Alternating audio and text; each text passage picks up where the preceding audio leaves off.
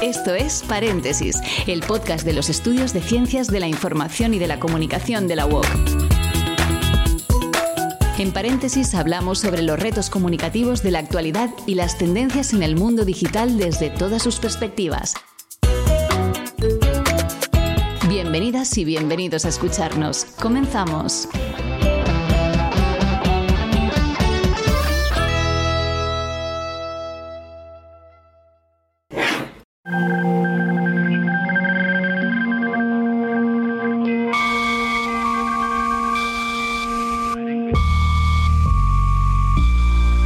Es un mensaje del gobierno. En estos momentos estamos sufriendo un fallo eléctrico masivo que será solventado tan pronto como sea posible. Siga las siguientes instrucciones mientras persistan los problemas de suministro. No salga de casa. Evite desplazar por cualquier medio si no es estrictamente necesario. Racione la comida y no ripie el agua potable. Manténgase contactado a la onda media para futuras notificaciones. Conserve la calma. Hola. A ver si se me escucha. Necesito que alguien me diga cómo se puede potabilizar el agua. Tengo uno, una potabilizadora. Es de la casa. barco se ha quedado varado y se está rompiendo. Estamos al norte de la isla Chacachacare. Estación guardacostas. Esto es un Baserri batean, eta argirik guztien inguruan. Aquí una dona embarazada y va de par. Farà com, com una hora. Necessitem una, Hola? una lavadora o així, algú que sàpiga. ¿Hay alguien que quiera hablar un rato por aquí? Acabamos de escuchar un fragmento de El Gran Apagón, un podcast de ficción dirigido por Ana Alonso. Estamos en los diálogos UOC sobre cine y cultura audiovisual hablando de podcast de ficción. Eh, yo no me he presentado, yo soy Tony Rossi, profesor de comunicación de la UOC y estoy aquí eh, muy bien acompañado con Efraín Foglia, con Ana Ferré, con Ana Alonso y con Manuel Bartual. Y nada, vamos a hablar de la dimensión sonora eh, y, y lo que eh, se puede hablar, ¿no? Hace un momento estábamos hablando de guion y de hasta qué punto es distinto o no. Eh, eh, pero también podemos hablar de realizar un podcast de ficción. Eh, y por supuesto, en un sentido mm, que puede o no, ahora me lo decís vos- vosotras y vosotros, si es distinto de, de de otros, de otros formatos o de otras formas expresivas. Pues, ¿cómo os planteáis, esa es mi pregunta, esta dimensión de experiencia inmersiva del sonido? ¿no? Más allá de- de la voz, que sería un poco lo tópico, me doy cuenta de que ya, ya hemos avanzado. O sea, que ahora podemos, si, si queréis, elaborar un poco más eh, sobre esto y cómo utilizáis el sonido como elemento narrativo y también estético. ¿no? ¿Y, y qué entendéis vosot- vosotras eh, sobre qué es realizar un, un- un podcast? Eh, ¿Quién se anima? Esta es, es fácil, ¿eh? Eh, bueno, amenazo yo. Venga, vale. A ver, mi. Bueno, yo creo que eh, en los podcasts de ficción el papel del diseñador sonoro es fundamental. Eh, es como si en cine la persona que hace el sonido, la dirección de foto, el etalonaje y hace ese montaje fuera la misma. O sea, es una, es una figura clave y en ese sentido creo que eh, quien dirige eh, tiene que estar muy en, muy en conversaciones con, con quien se encarga del diseño sonoro, en caso de que no sea la misma persona. Eh, yo en mi, en mi caso, los, eh, los podcasts de los que no me encargo yo de diseño sonoro, lo que he intentado siempre es eh, hablar mucho con, con, con el técnico, en este caso, bueno, con diseño sonoro. Eh, con, en el caso de Bloom y, y Titania es Nacho Cantisano y con Nacho básicamente, eh, pues por ejemplo con Titania recuerdo que nos sentamos una tarde y estuvimos repasando guion, eh, comentando ideas, eh, proponiéndole yo cosas que se me habían ocurrido y él también eh, pues comentando un poco lo que él había visto, porque ya los dos habíamos leído, leído el guion. ¿no? Entonces, eh, a partir de ahí yo creo que también eh, creo que hay que dar mucha libertad a, a quien haga diseño de sonido porque eh, creo que es un poco como cuando estás tú escribiendo, porque cuando tú imaginas la historia mmm, ya la tienes más o menos clara, pero cuando termina de materializarse es cuando, cuando estás realmente ya tecleando. Eh, pues creo que cuando, cuando estás diseño sonoro es algo parecido, o sea, puedes estar en conversaciones con eh, el director y diseño de sonido, pero cuando ya te pongas a montar todo, a cubrir detallitos que no están ni siquiera indicados en guion, que van a aportar una dimensión eh, interesante. Yo desde guion sí que estoy todo el rato pensando en, el sonido, en qué sonidos pueden acompañar esto, pues lo que decía antes, ¿no? Con este sonido nos ahorramos que el personaje tenga que decir dónde está, pues esto siempre a favor, ¿no? Y, y luego ir más allá, jugar también mucho con los silencios, ver qué tipo de sonidos pueden entrar en cada escena específicos. Y, pero ya digo, luego yo creo que también hay que dar mucha libertad aquí en crear el diseño de sonido y, lo importante es, o sea, creo que es muy importante sobre todo el, como la toma de contacto y el, esta reunión previa, ¿no? De, comentar entre los dos y, ver un poco, pues entender un poco qué identidad puede tener el, podcast para que luego todo reme, reme a favor. Y, y no sé, como se me está ocurriendo también como en el caso de Bloom, por ejemplo, que, es, un, es un podcast que está ocurriendo en Suiza, y Carmen y yo pudimos ir a Suiza a visitar los lugares eh, antes, de, antes de escribir. Eh, una cosa que hicimos también fue estar eh, haciendo muchas fotografías y grabando audios con el móvil directamente, que luego le fuimos pasando a Nacho. En el, el, guion de Titania, a Nacho se lo pasamos ya en, en, un, en un, PDF, de, en un documento de, de, Google, con un montón de enlaces a fotografías de los lugares, sonidos, no tanto para utilizar esos sonidos, sino para que él entendiera cómo sonaba ese espacio y luego lo pudiera recrear. Entonces creo que también es una manera de trabajar, ¿no? O sea, directamente ya pasar referencias concretas, ya sean que hayas grabado tú o de repente pues que digas, bueno, es que esto tiene que sonar como esta escena en esta película, ¿no? Pues creo que también es como, como, como una herramienta. Al final es como se trabaja en el cine también, ¿no? De repente pues dices, bueno, pues vamos a tirar un poco por... ¿Te acuerdas de esta escena de esta peli? Pues un poco este tipo de plano, este tipo de color. Eh, no sé, yo creo que al final todo es, se, se, reduce también eso a, yo creo que mucha conversación y, y que todo fluya. Sí, estoy completamente de acuerdo en que la realización sonora, el diseño, como lo queramos llamar, eh, es fundamental. Yo eh, trabajo fundamentalmente con, con, dos realizadores que son Roberto Maján, que hizo El Gran Apagón y Guerra 3, y Roberto García, que, que hizo Menlo Park y Los Cuentos de Navidad y ya había hecho Negra y Criminal. Y es fundamental que antes de grabar nosotros ya nos relacionamos, también nos mandamos incluso discos, pelis, series de televisión, otros podcasts, nos mandamos un montón de, de, de influencias, de cosas que, que, nos recuerdan. Para mí también es fundamental que, que no solo postproduzcan, sino que estén en las sesiones de grabaciones a poder ser la misma persona que luego va a montar, porque muchas veces en, las sesiones de grabación yo voy preparada para establecer planos sonoros, entonces es como, imagínate, este personaje está aquí y el otro está allí, por eso este proyecta y a este le oímos más, entonces todo eso está bien que yo lo pacte con él eh, en, en, la sesión de grabación porque luego el montaje va a ser mucho más fácil. Y luego después el montaje, pues nos ponemos de acuerdo. Efectivamente, como, como decía Manuel, es importante dar libertad y que el realizador, porque si no, claro, yo eh, corregimos un montón de cosas, hacemos un montón de versiones, pero bueno, a veces yo bromeo y le digo, a ver, ¿cómo de importante es para ti esta música? eh, yo, si tú quitas esta música, eh, o sea, si tú dejas esta música, yo cedo en esto otro, o tú pactamos esas cosas porque también hay que tener cuidado, ¿no? Porque una ficción sonora, eh, no todo el mundo puede, no todos los técnicos pueden montarla con, con hay que tener sensibilidad y sobre todo una capacidad de trabajo que no veas, pero además también tampoco es un videoclip, ¿no? No todo tiene por qué ir montado, hay que, eh, el guion son muchas cosas, son los silencios, son las músicas, los efectos, la palabra, pero luego otros muchos recursos, entonces, bueno, pues muchas veces negociamos porque a mí tampoco me gusta, por ejemplo, que se ha hecho mucho en radio y que es normal porque ante la ausencia de imagen, pero se ha abusado mucho de, de, crear eh, ambientes, eh, situaciones y tal, y que, que, spoilean un poco lo que va a suceder. Es decir, un personaje entra y dice hola, y como esta escena va a ser chunga, ya entra una música chunga de... Mm", y digo, no, esta, esta música chunga tiene que entrar cuando suceda algo chungo, que ya le estamos avisando. Yo entiendo que, lo, que las músicas y los ambientes son muy importantes para crear clima, pero eh, hay que ser eh, leal y honesto con, con, el guion, ¿no? Y entonces, bueno, ya te digo que es verdad que, que es un pacto constante, pero vamos, el papel de los, de los diseñadores y los realizadores, que muchas veces hablan menos que nosotros y dan menos clases que nosotros y van menos a conferencias ya, eh, y sin embargo es fundamental y controlan muchísimo.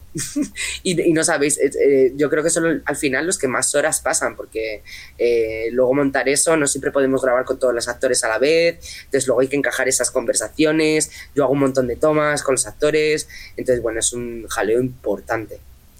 Yo tengo la suerte de que en Baris y Sulfuric soy guionista, locutora y diseñadora sonora. O sea que el diálogo está constantemente en acción porque yo también soy responsable de que los, ambientes y las músicas y tal ya estén bien definidos en el guion.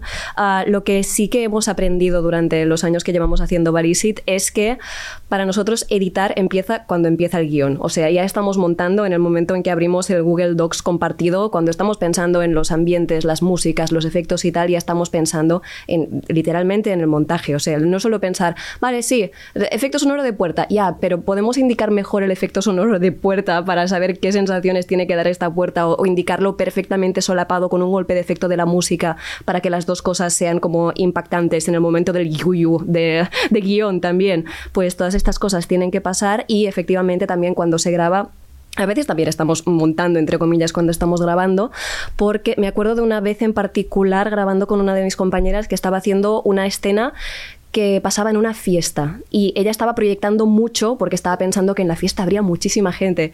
Y le tuve que decir, ostras, es que creo que otra compañera que ya ha grabado la escena no ha gritado tanto como tú. O sea que vamos a tener que tú proyectar menos y yo buscar un efecto sonoro de fiesta que no haya tanta gente. O sea, estas cosas también las tenemos que tener en cuenta y también son apuntes que voy tomando a medida que estamos grabando. Y ah, no sé qué más iba a decir. Ah, sí, que a lo largo de todo este tiempo de Barisit Sulfuric, también, claro, nosotros empezamos pensando los guiones como vamos a hacer este género, vamos a hacer un western y lo vamos a tratar como un western. Pero llega un punto que te quedas sin géneros. O sea, no puedes hacer solo parodias todo el tiempo porque agotas las cosas que puedes hacer y un western básico lo puedes hacer una vez. Puedes hacer una vez el sheriff que llega nuevo a la ciudad y todo el mundo se lo quiere cargar, pero entonces vas a tener que buscar otra estructura si quieres hacer otro western.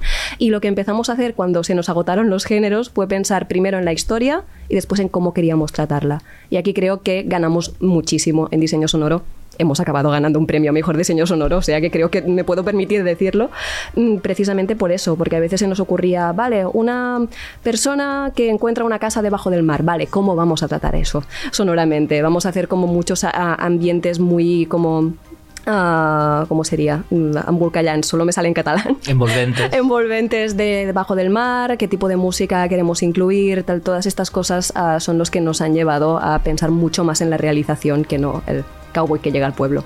Entonces, sí, también, también es cuestión de seguir escribiendo y seguir teniendo práctica y comunicación con el diseñador sonoro, efectivamente. Muy bien. Sí, es lo que tiene el poder sugerente e envolvente del audio, pero a mí me hace mucha gracia. Claro, si, lo seguís por audio, no, no, veréis a Ana Farré moviendo las manos alrededor de, sus oídos, lo cual da esa sensación envolvente. envolvente. Cuando estaba buscando la palabra, estaba generando con mis manos. Sí, sí, sí, las creado, las creado.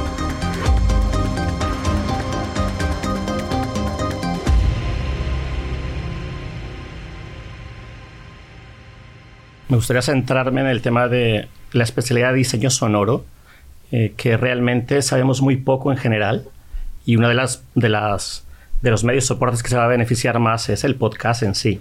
Pero el, es, tan amplio y tan interesante que parte desde estudios de neurociencia, por ejemplo, apenas tiene muy poco que empezamos a entender eh, los beneficios de, de, lo sonoro en enfermedades mentales, por ejemplo el avance que hay en microfonía y en sistemas de capturación de sonido es increíble.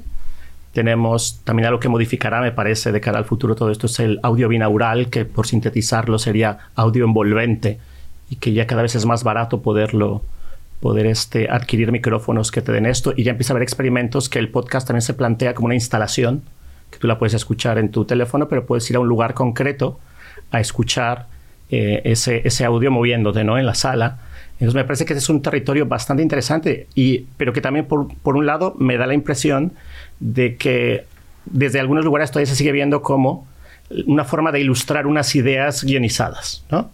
Este, el audio sirve para ir ilustrando algo y me parece que es la cosa que el tema es mucho más complejo y que, y que están haciendo experimentos muy muy interesantes.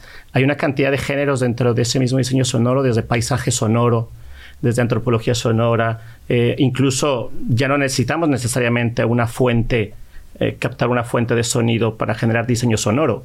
Las mismas máquinas desde hace mucho son capaces de sintetizar toda esta información y ya qué más decir de todo lo que viene vinculado a lo bueno y malo que traiga la inteligencia artificial, ¿no? Este, pero, pero a mí me parece que ese ámbito, eh, uno de los lugares donde, donde se va a poder reproducir de una forma muy interesante es en el en el fenómeno del podcast o la industria, entre otras cosas, porque es una industria. Entonces se van a necesitar mucho diseño sonoro y se va a necesitar diferenciar la calidad de todo esto. Y entonces, eh, viendo algunos de los podcasts que siempre te gustan, pues claro, ves que tienen a tres o cuatro diseñadores sonoros y entiendes que los presupuestos son elevadísimos, ¿no? En comparación con otro. Pero me parece que se va a ir pareciendo cada vez más a nivel de relación al cine. Y recuerdo que hace poco, en una visita aquí a Barcelona, Lucrecia Martel decía que ella le daba mucho más importancia al audio, pero que nadie le hacía caso, porque el cine tenía ¿no? la dictadura de la cámara y en el fondo lo único que te envuelve en una sala de cine es el sonido porque la imagen sigue siendo 2D, ¿no? Me pareció bastante interesante lo que ella planteaba. Y de hecho decía con su gracia habitual, decía, es que al final de cuentas el sonidista es el flaco allá que llega cuando ya todo el mundo se está yendo para terminar de grabar el sonido de la puerta y tal, ¿no? Pero bueno, me refiero a este fenómeno. Para mí me parece que, que esta vinculación de diseño sonoro no solamente que venga de la radio, del podcast, sino que viene de la música experimental, que viene incluso, repito, de la neurociencia, que hay cosas muy interesantes, o de otros espacios del paisaje sonoro por sí solo, eh, realmente nos dará una serie de, alegrías y de, perspectivas en el futuro muy interesantes que lo veremos a nivel eh, didáctico, comercial y práctico en el podcast, ¿no? Sí, ahora en breve hablaremos de la industria del podcast, pero antes os quería preguntar precisamente por la dirección. ¿no? hemos hablado de realización en un sentido quizá más técnico, hablando de esta dimensión sonora inmersiva, pero mm, en los podcasts de ficción o en los podcasts en general, pues la, presencia de la voz es muy importante y en la ficción la dirección de actores. ¿Cómo, os la planteáis en qué sentido mm, creéis que es distinto a, a otros medios o a otras experiencias que hayáis tenido? Bueno, claro, en nuestro caso es lo que te he comentado, trabajamos con mucha gente de doblaje que la mayoría ya tienen experiencia haciendo cosas similares o se han hecho una idea ya solo escuchando algún episodio o si les hemos contado de qué iba la película, bueno, precisamente no la película, pero de, qué iba la historia, de que no tenían que hacer la doblajitis a la que todos estamos acostumbrados y que es horripilante. Pero ah, también tienes que, bueno, claro, hay que ser muy cuidadoso con, con la locución, con la actuación de voz, no sé, no sé cuáles son los términos que estamos usando hoy en día, pero sí, el acting de voz, ah, yo creo que hay que, hacer, hay que ser súper preciso, pero a la vez se pueden hacer 10.000 tomas de una, misma, de una misma réplica con distintas intenciones y también ver cómo encajan, que esto es la doble trampa que hacemos nosotros por lo menos. Nosotros grabamos a los actores de uno en uno, jamás estamos todos en la misma habitación ni actores de dos en dos, que va, llegan, cada uno tiene sus mm, hora, dos horas, cuatro horas, lo que sea de grabación y eh, el actor, actriz eh, va haciendo y a veces le pedimos, si quieres hacer cinco de esta, vamos a ver cómo monta mejor. También tenemos la suerte de que, claro, los que escribimos somos los que dirigimos también y tenemos, ah, somos habitualmente dos o tres, o sea que tenemos la historia mm, súper presente. Sabemos cómo lo ha hecho el actor que ha pasado antes del actor que está grabando para poder equipararlo, equipararlo, equilibrarlo. También tenemos la idea esta de, vale, esta escena tendría que ser más rápida porque nos la hemos imaginado más rápida, entonces puedes acelerar un poco el ritmo. Ah, no sé, tenemos muchísimo en mente todo lo que queremos y donde no llega uno, llega el otro. O sea, sea que esto es súper, súper positivo. También trabajamos con muy buenos profesionales y eso se agradece muchísimo. Yo en Nido de Avispas, sin ir más lejos, Marcia Muntalá, que es una profesional increíble y que hace el personaje que ahora mismo se llama La Voz del Lago, hizo cosas que yo no había visto jamás en mi vida hacer en acting de voz, superó todas nuestras, expectativas, el personaje que estaba interpretando ella se convirtió en otra cosa mucho mejor gracias a que a ella e, es increíble, es increíble, lo había entendido todo, o sea, se sentó, nos dijo, vale, explícame la historia, se lo explicamos se leyó las escenas una por una, las interpretó casi seguidas una por una y, y, adiós muy buenas. o sea, hizo un trabajo de Oscar que casi nuestro trabajo de dirección no tuvo nada que ver. O sea, un, un, buen actor también hace muchísimo. Y eso, el director puede decir lo que quiera, pero eh, el actor está muy bien, que sea un muy, bien muy buen profesional. Es fundamental, ¿no? Que sean buenos profesionales los actores. Yo trabajo con, mucha gente de, que viene de distintos mundos, porque yo trabajé muchos años en teatro y por eso la dirección de actores es en lo que yo además mm, más controlo y, pero bueno, eh, dirigiendo ficciones siempre aprendes cosas y te enfrentas a otras que dices, vaya, esto lo hubiese grabado de otra forma y tal. A mí sí me gusta que estén los actores juntos, en la medida de lo posible, no siempre puedo por problemas técnicos. Me acuerdo la segunda temporada de Gran Apagón, pero grabamos con Terele Pávez y con toda la gente alrededor y estábamos en un estudio que cabían como tres personas y estábamos nueve, ¿no? Entonces eso entraña muchas dificultades técnicas, pero para determinadas escenas era fundamental, ¿no? Porque eh, un actor se contagia del otro y bueno, luego obviamente me curo siempre en salud y grabo, eh, si tienen que grabar juntos, si uno de ellos está al teléfono, pues como tiene que ir llevar la voz filtrada, mm, los tengo que grabar muy separados para que luego el filtro de teléfono no contamine al otro actor, entonces ahí sí que obviamente yo les pido primero que se interrumpan, que morcillen incluso vamos a ver, respetando el texto, pero haciéndolo un poco suyo. Y luego eh, ya me curo en salud y grabo tomas en las que hay un segundo de diferencia para que cada uno intervenga sin pisar al otro y ese tipo de cosas. Y también insisto mucho, por ejemplo, con, con los actores. Es verdad que, que, algunos vienen del teatro y no, han estado, no están muy acostumbrados a trabajar con el micrófono, pero por mi experiencia eso se aprende un poco. Lo importante es ser buen actor, ¿no? Entonces, bueno, trabajo con dobladores, con mucha gente de la radio. Eh, algunas de las series que he hecho también aprovechaban eso en el, desde el punto de vista del guion, como decía Manuel, y entonces, por ejemplo, el, el, Gran Apagón es un falso documental, entonces yo quería que estuviese grabado lo más... Eh, lo más natural posible, lo, lo, más verídico que te lo creyeses, que los personajes se interrumpiesen un poco, que no siempre todas las voces sean, estén colocadísimas, esas voces de mujer de hola cariño, ¿qué tal estás? Y los hombres que contestan siempre como que se han tragado, tragado un altavoz. Entonces también puede haber mm, voces un poco más patológicas, un poco más eh, graves, eh, voces un poco cascadas. Mm, creo que eso mm, también le da verosimilitud. Y luego insisto mucho en los actores en como muchas veces vienen mucha gente que viene del, del mundo de la televisión o el cine, el miedo a no tener eh, los ojos para comunicar y el cuerpo para comunicar a veces hace que con la voz estés marcando demasiado las situaciones o los personajes, como no muestres tu subtexto, ¿no? Eh, Jorge Perugorri hacía en Guerra 3 de un personaje malo malísimo, o se suponía, o no se sabía, y yo insistía mucho en que tenía que ser encantador, que no entrase como de, hola, soy el malo, porque obviamente los malos no van por la vida haciendo de, mostrando que son malos, porque si no, no te colarían su maldad. Entonces, eh, insisto mucho en que no subrayen o que no se pongan muy melosos cuando hay una escena romántica, como lo que decía antes desde el punto de vista del montaje, ¿no? A mí me molesta cuando en televisión te ponen algo lacrimógeno y de repente suena una música de pianito triste y digo, oye, déjame a mí que sienta yo lo que quiera, ¿no? Entonces, desde el punto de vista de la interpretación, creo que también es importante ese trabajo con los actores, ¿no? Que, que, no subrayen demasiado, que no, que no comentemos. Menos es más, como se dice en teatro muchas veces. Sí, yo creo que el, trabajo de dirección empieza desde el propio casting y probablemente sea el 50% del trabajo de dirección, ya esté ahí, en elegir la persona adecuada para, para ese personaje. Eh, yo en mi caso he trabajado tanto con gente más acostumbrada a doblaje y a, y a locución como con, con, gente que viene del, del audiovisual.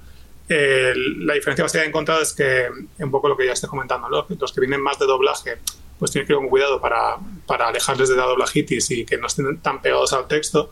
Y los que vienen de visual a veces eh, intentan comunicar eh, con gestos cosas que tienen que estar en la voz, ¿no? Entonces tienes que ir con mucho cuidado de que de, que no, esto tiene que estar en la voz, ¿no? Y a ver cómo, cómo lo hacemos para que no sea, como dice Ana, no, sea demasiado exagerado. Eh, pero vamos, también he trabajado con, yo sé, en Biotopía está mi suegra también, por ejemplo. O sea, de repente dije, bueno, pues eh, eh, a veces escribo personajes ya pensando, esto en Biotopía me pasa mucho, ¿no? Ya pensando concretamente en qué persona quiero que lo haga, sea actriz o actor o, no. O sea, a veces simplemente mm, pues bueno, tengo un amigo que, que, creo que lo va a hacer bien y escribo yo un personaje pensando en, en, en él o en, ella.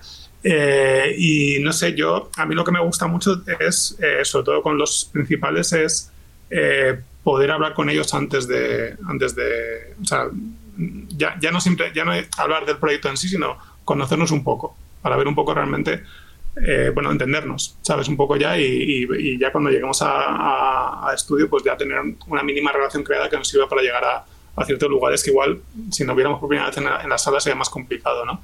Eh, en la medida posible me gusta ensayar también, eh, eh, sobre todo para podcast más tipo Titania y, y, Santuario, que como decía antes, imitan un poco fórmulas más de, de, la, de ficciones televisivas.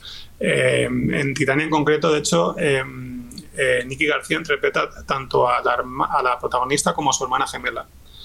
Y esto fue un reto que nos pusimos eh, y, aunque yo estaba convencidísimo de que Nicky lo iba a conseguir hacer bien, queríamos ensayar para ver si esto iba a funcionar, porque claro, hay escenas en las que están las dos hablando, ¿no? Eh, recuerdo que incluso nos planteamos hablándolo con Nacho y dijimos, bueno, igual podemos incluso pichear un poco la voz de una, ¿no? Hacerla un poco más grave para diferenciarlo más eh, y nos dimos cuenta de que no hacía falta. O sea, directamente con la interpretación de Nicky ya funciona súper bien y te crees que, que, son dos hermanas gemelas que están, que están, que están conversando. Entonces, aquí también mm, a mí me pasa como Ana, yo si puedo, ese tipo de ficciones eh, más televisivas, por decirlo de algún modo, eh, sí que intento juntar siempre que puedo a los actores. por lo menos a los principales. solemos grabar también, a veces, creo que lo ha comentado Ana, una primera escena en la que se pisan todo lo que quieran, o sea, ningún problema para que pillen un poco los ritmos eh, y luego igual de repente ya es decir, vale, pues vamos a hacer tus frases, quedan las tuyas, ¿no? O vamos a hacerlo todo, pero ya vamos a intentar no, no pisarnos. Y cuando no, es, no está esta opción, pues desde luego yo creo que es el trabajo de dirección es tener muy claro eh, en qué registro está cada uno, para que no pase lo que comentaba Ana ahí en estudio hace un momento, ¿no? De que de repente alguien esté muy, muy arriba y otro esté muy abajo, ¿no? Pues ya eso ya es un trabajo muy de, de estar pensando ya en el montaje, ¿no? De, de decir, vale, que todo esto luego cuando, cuando cuando se junte funcione. A mí, a mí una cosa que me gusta mucho de, de Biotopia y es eh, que no, me han dicho muchas veces de que qué buena química hay entre Nicky García y Ingrid García Johnson. Bueno, pues Nicky y Ingrid ni se conocen, o sea, es que no se han visto nunca. Y eso es como que guay que lo hemos conseguido, ¿no? O sea, tanto ellas como, como yo en el trabajo de dirección de, hacer, de construir unas escenas, ¿sabes? Que, que, te las crees, ¿no? Que está una en estudio, está otra hablando por teléfono y hay una química de, repente que, que, se crea en el, en, el, montaje casi, ¿no? Bueno, y en, ya en la propia dirección y grabación, ¿no? Pero, pero es, no sé, me parece, eso, cuando pasa eso me parece como, como vale, lo hemos conseguido. Frank, ¿quieres comentar algo? Pues creo que lo han dicho todo y muy bien. no, simplemente pensaba en, en, la relación de alguien que dirige un podcast y el conocimiento de lo que sería eh, la composición sonora. Creo que esto se ha dado en todas las, las, áreas, las artes y tal, que si, que si tú te dedicas a algo y además conoces las otras disciplinas o te acercas, pues claramente vas haciendo una composición simultánea, ¿no? que es muy diferente a alguien que no conoce las disciplinas y que realmente, realmente no puede terminar ¿no? De, descifrar cuáles pueden ser las ventajas de aquello, ¿no? que es efectivo. Y, y lo ves, esto un ejemplo muy, muy básico cuando, haces una, estamos hablando de gente no profesional, este, y haces una, intentas decidir qué música ponerle algo, jamás llegarás a un acuerdo, ¿no? Porque son criterios estéticos, hay criterios subjetivos, ¿no? De gusto, eh, cultural, etcétera, etcétera, y es complicadísimo. Pero además, ¿cómo explicas que una música es mejor que la otra, ¿no? Esto a nivel profesional me parece que donde ves unos resultados muy interesantes es cuando realmente entiendes que hay una conexión, ¿no? De, de, toda esta actividad y ves unos resultados eh, maravillosos, ¿no?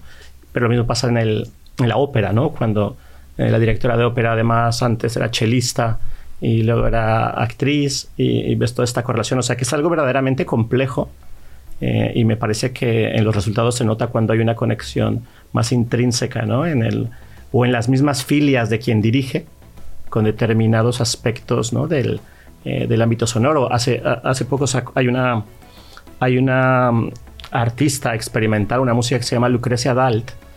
Eh, ella, ella es colombiana y por mucho tiempo hizo música experimental. Ella es de Colombia. Y hace poco, eh, por algún tema familiar, supongo que algún fallecimiento o algo, este, ella retomó toda la música popular eh, de su pueblo. Entonces, eso mezclado con todo el nivel de experimentación que tenía de participar en festivales en Estocolmo, en Berlín y tal, ese tipo de festivales donde nada más va gente muy especializada, generó una composición actual que era verdaderamente impresionante, ¿no? Entonces, para mí ese tipo de, mezcla de, ingredientes y de conocimientos es lo que, sería como lo ideal, pero es muy difícil de poderlo conseguir, ¿no? Es sumamente complejo. Y esta parte es la que más me interesa en este sentido. Esto es Paréntesis, el podcast de los estudios de ciencias de la información y de la comunicación de la UOC.